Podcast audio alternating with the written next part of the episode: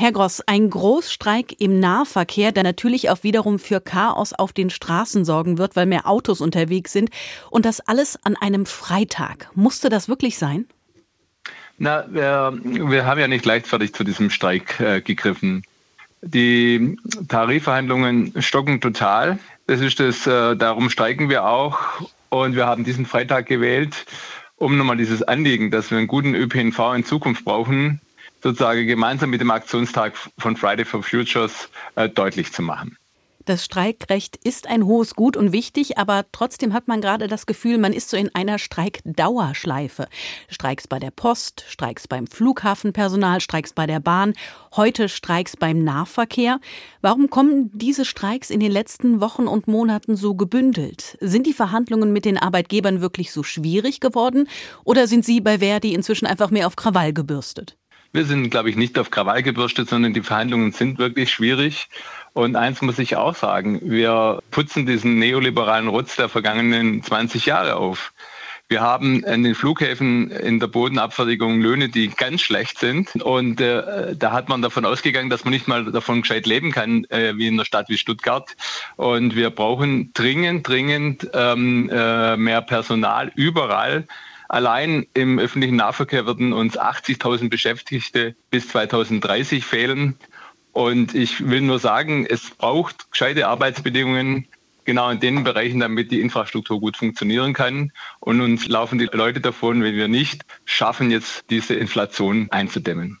Aber haben Sie keine Sorge, dass Sie als Verdi irgendwann den Rückhalt in der Bevölkerung verlieren? Sie haben die Inflation schon angesprochen, dann noch die Pandemie, die gerade war, die Energiekrise. Also viele haben wirklich genug eigene Sorgen und vielleicht dadurch auch weniger Verständnis für solche Streiks. Das weiß ich nicht, äh, weil die Reaktionen in den letzten Tagen waren äh, sehr unterschiedlich.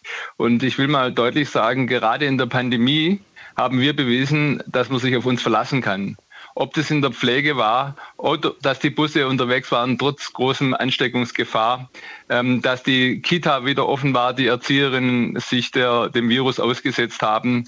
Wir haben bewiesen, dass wir in der Lage sind, das Land zusammenzuhalten. Und jetzt wollen die Beschäftigten auch, dass dies angemessen äh, belohnt wird und dass unser Lohn konkurrenzfähig bleibt, damit wir auch die Fachkräfte und Arbeitskräfte für die Zukunft, für die Branche gewinnen können. Wie weit müssten sich die Arbeitgeber denn bewegen, damit sie sagen, jetzt können wir wieder aufhören zu streiken und anfangen zu verhandeln? Also was die Arbeitgeber bis jetzt noch gar nicht begreifen, äh, ist, dass wir einen ganz klaren sozialen Faktor beim Angebot brauchen.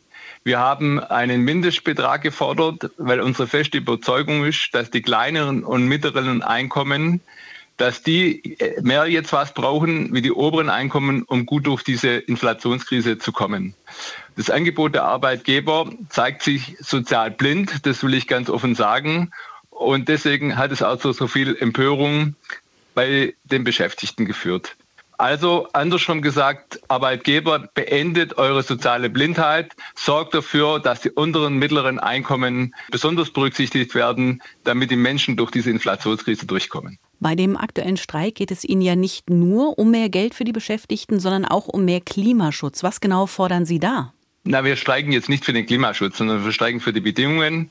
Aber äh, das Anliegen, was Friday for Futures hat, das haben wir auch. Wir wollen einen gut ausfinanzierten ÖPNV. Und ich will Ihnen mal ganz offen sagen, stellen Sie sich das einfach mal vor, alle reden davon, dass wir einen besseren Nahverkehr brauchen wenn wir 80.000 Menschen, wenn die uns fehlen bis 2030, 80.000 Menschen, die sozusagen nicht zur Verfügung stehen, für den Verkehr zu organisieren, dann wird jede Verkehrswende sozusagen nicht gehen. Und das wollen wir vermeiden. Deswegen setzen wir heute gemeinsam das Zeichen.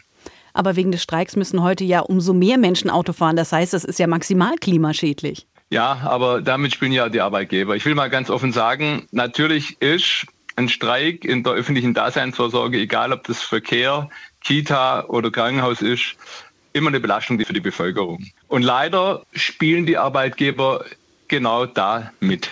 Sie machen kein soziales Angebot und glauben, dass wir uns am Ende des Tages nicht trauen, auf die Straße zu gehen, weil die Bevölkerung auf uns sauer ist.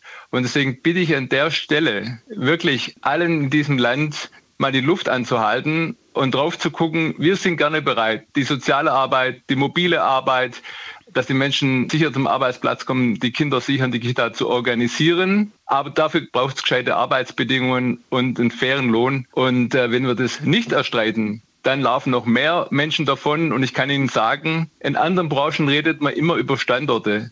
Bei uns reden die Menschen darüber, dass man die Arbeit nicht mehr richtig machen kann, weil wir zu wenig Leute sind, weil wir die Stellen nicht besetzen können. Und deswegen müssen wir jetzt mal zeigen, dass ohne uns tatsächlich nichts läuft, damit es besser wird.